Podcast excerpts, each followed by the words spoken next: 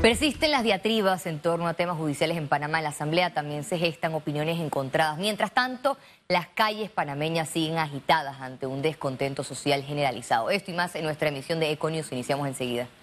Todavía hay expectativas por el proyecto de fallo que circula en la Corte Suprema de Justicia a favor del expresidente Ricardo Martinelli tengan El ex magistrado Harry Díaz, quien fue el primer fiscal del caso Pinchazos Telefónicos, mencionó a los que podrían tumbar el proceso por la demanda de inconstitucionalidad presentada por el ex mandatario Martinelli. Yo le llamo lado oscuro a Ayufrado, a Fábrega, a Sedalice, a Russo y a veces a De León, precisamente porque, contrario a lo que establece la ley, siempre le quieren archivar los expedientes a los diputados. Harry Díaz advirtió que la mayoría de los magistrados están contra el tiempo para anular el caso. Además, reveló cómo se alinean sus ex colegas. Te voy a decir algo.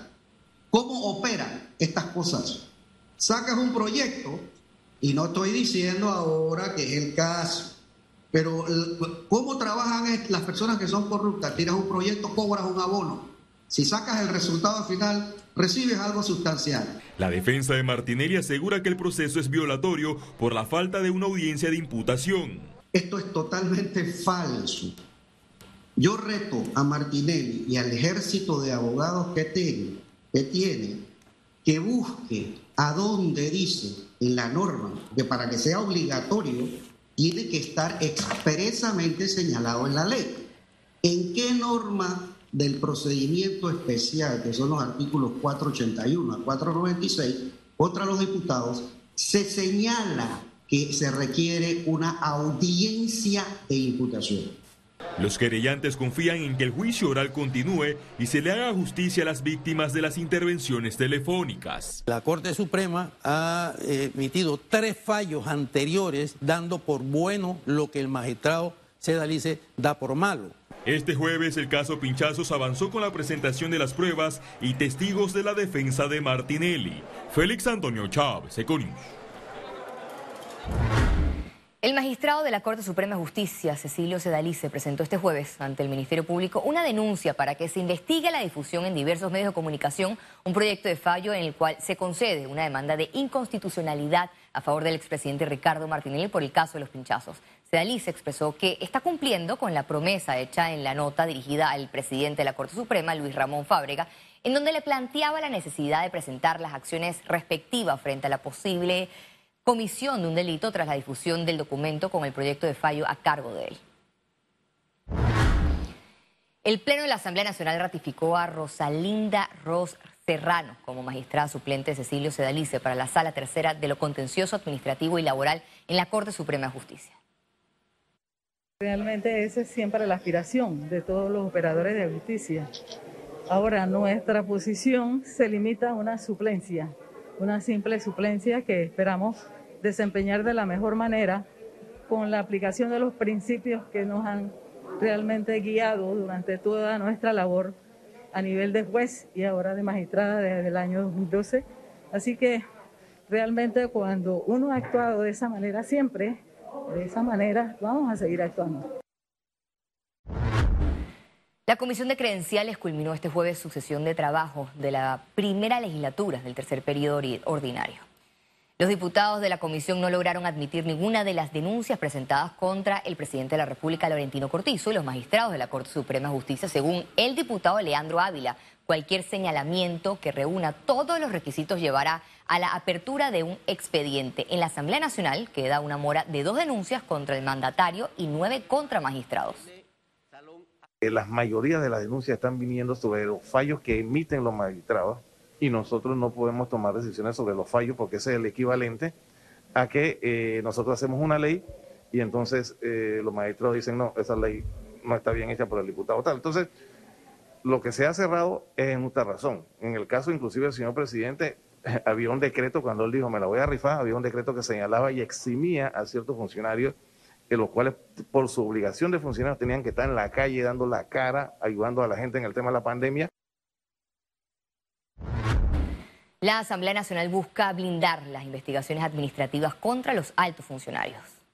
El documento presentado por el diputado del PRD, Roberto Ábrego, revive literal B, numeral 2 del artículo 86 del Código Judicial, con el fin que el Pleno de la Corte Suprema de Justicia investigue las faltas administrativas contra los diputados, ministros, procuradores, contralor y magistrados del Tribunal Electoral. Veremos investigaciones administrativas caerse en la Corte por amparos de garantías de funcionarios de alta jerarquía sobre texto de esta ley.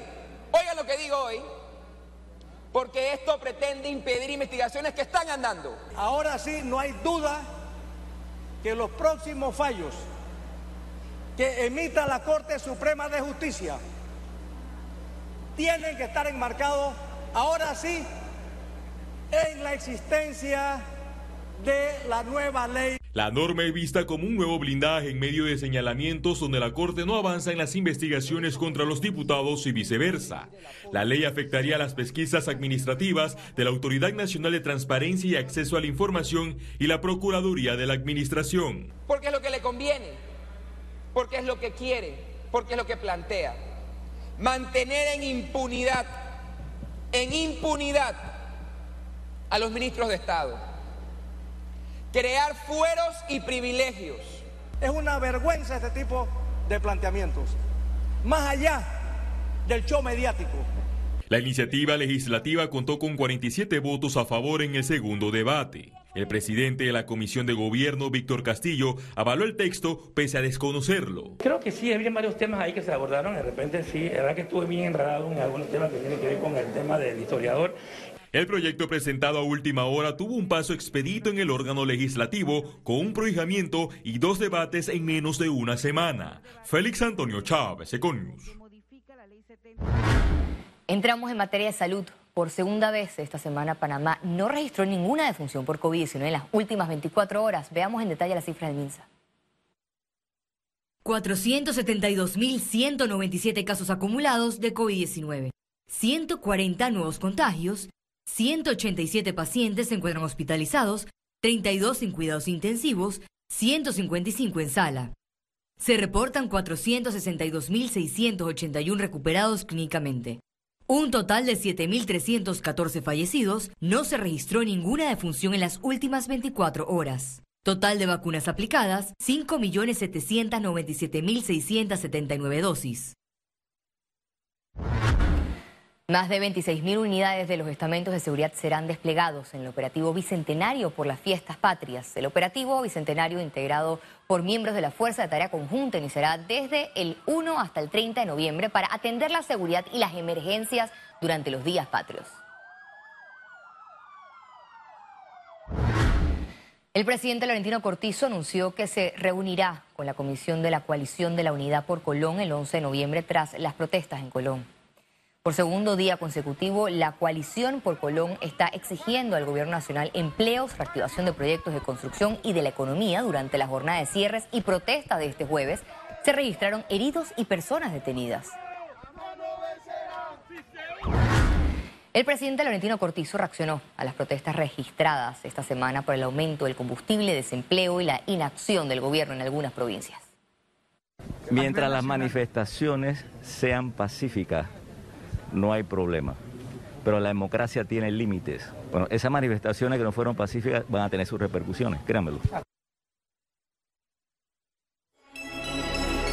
Economía. El ministro de Economía y Finanzas explicó cómo será la gestión de la deuda pública en los próximos tres años. Eh, de aquí a 2024, nosotros estimamos que el crecimiento iría bajando en términos de aumento de la deuda a 2.8%. Bien, entonces, esto implica, por supuesto, un sector público más productivo también. ¿ah? En la medida que nosotros estamos pidiendo prestado para pagar eh, operaciones, oiga, ahí hay algo de improductividad, eso no nos quepa la menor duda. La estrategia no tanto que la deuda no crezca, sino que el peso de la deuda cada vez sea menor. Y por supuesto, estoy de acuerdo, que el uso de la deuda sea productivo, porque mientras más productivo es, la base eh, productiva del país crece con mucha más fuerza y la generación de bienes y servicios que eso va a representar también se va a dar también con mucha más fuerza. El Canal de Panamá cerró el año fiscal 2021 con un crecimiento de 8.7% en tonelaje. El administrador de la vía interoceánica, Ricaurte Vázquez, informó que cerraron el año fiscal 2021 con un récord de tonelaje en el canal. El año fiscal 2021 para el canal de Panamá ha sido un año excepcional. Por vez primera, el canal de Panamá sobrepasó 500 millones de toneladas canal para establecer un nuevo récord de tonelaje por el canal de Panamá en el nivel de 516 millones de toneladas. Esto representa un poco más de 8% de crecimiento con relación al año anterior y 10% de crecimiento con relación al año fiscal 2019, último año prepandemia. En ingresos, reportaron 3.980 millones de dólares por tránsitos. Además, desde ya planifican las inversiones que realizarán hasta el 2030. Esperamos invertir en lo que resta de esta década, entre mantenimiento de instalaciones y creación de nuevas infraestructuras, y tecnología aproximadamente entre 15 y 17 mil millones de balboas. ¿Por qué? Porque tenemos que mantener esta vía como una alternativa viable para el comercio internacional. Existen algunas oportunidades que nosotros debemos capturar. Una de ellas es establecer una estructura de precios basada sobre el tema de emisiones de carbono. Adicional a lo que ya hemos dicho anteriormente, vamos a invertir aproximadamente 2 mil millones de balboas solamente en encontrar soluciones para asegurar la disponibilidad de agua para el consumo humano del área metropolitana de Panamá y las operaciones del Canal de Panamá. Este año esperan aportar al Estado 2 mil millones de dólares. Y este año las utilidades del Canal de Panamá son mayores, así que si el año pasado el, el, el excedente del canal estuvo por el orden de 1.250, 1.280 millones de balboas. Este año podría marcar aproximadamente unos 1.500 millones de balboas. Eso es una decisión de la Junta Directiva. Yo simplemente estoy compartiendo una cifra aproximada que tiene todo su procedimiento para poder determinarse. Si eso es así, efectivamente estaríamos excediendo los 2.000 millones de balboas. Sobre el contrato para los estudios de diseño de las soluciones de agua a largo plazo, Vázquez señaló que pese a que el canal ya realizó su parte, la contraparte no firmó al 30 de septiembre como esperaban. Sigue pendiente. Ciara Morris, Econews. Panamá impulsará una política de Estado para el sector agropecuario a 20 años. Muchos dirán, bueno, ¿qué vamos a mirar dentro de 20 años si no hemos resuelto los problemas que tenemos ahora mismo del alza de insumos? Sí, pero mientras que nosotros diseñamos y atendemos estos problemas inmediatos que emergen y que no son inherentes a, a, Panamá, sino al mundo entero, producto de esta situación inédita que hemos vivido, también tiene que haber un grupo de gente que comienza a pensar y a diseñar una política de Estado a largo plazo el sector agropecuario requiere, demanda, porque es una demanda de nosotros los productores, nosotros los productores, y que ha tenido eco el gobierno del presidente Cortizo de darle una hoja de ruta, una visión de 20 años para el sector agropecuario, a fin de que nosotros tengamos reglas claras, tengamos el fortalecimiento de las instituciones, tengamos los recursos disponibles con tiempo. Conexión Financiera. A pesar de las acciones gubernamentales y de organismos internacionales, la pobreza extrema sigue siendo un problema irreversible. ¿De qué forma entonces se debe abordar? Es parte de lo que responderá nuestro economista Carlos Araúz. Adelante, Carlos. Gracias, Valeria. El mundo acordó en el año 2015 tomar una serie de acciones para acabar con la pobreza extrema, para cuando llegáramos al año 2030, a través de los ya reconocidos Objetivos de Desarrollo Sostenible, ODS. Eso eran más o menos unos 800 millones de personas viviendo en situaciones realmente precarias. Se avanzaba de tumbo en tumbo y sin mayor advertencia, una pandemia nos hace retroceder casi al nivel de pobreza extrema que el planeta conocía pues hace siete años. La pregunta, ¿cuándo salen estos números? Es qué hacer para que no hayan más pobres. ¿Cómo hacemos para que haya una mayor movilización social y que la misma sea sostenible? Son temas muy complicados, pero que recientemente fueron abordados desde una perspectiva diferente por economistas del London School of Economics y de MIT. El estudio refleja que la gran mayoría de las personas viviendo en pobreza están empleados, pero sus salarios son muy bajos, por lo que habría que entender por qué se dan estas plazas de trabajo. Un punto de vista es que estas personas pues no tienen las habilidades desarrolladas para aspirar a mejores plazas de empleo. La otra perspectiva es que el pobre no tiene opción al nacer pobre, pues solo le queda aspirar a este tipo de trabajos que lo mantendría por debajo de la línea de pobreza para siempre. Esa es la trampa de la pobreza. No hay manera de escaparla, no importa tus habilidades o tus esfuerzos. El interesante trabajo de los investigadores en Londres y en Boston concluye apuntando hacia la urgencia con la que debemos crear oportunidades para quienes quedaron atrás. Y cuando se habla de oportunidades, no necesariamente se apuntan hacia subsidios o transferencias monetarias, que solventan usualmente un tema de hoy sin pensar en el mañana.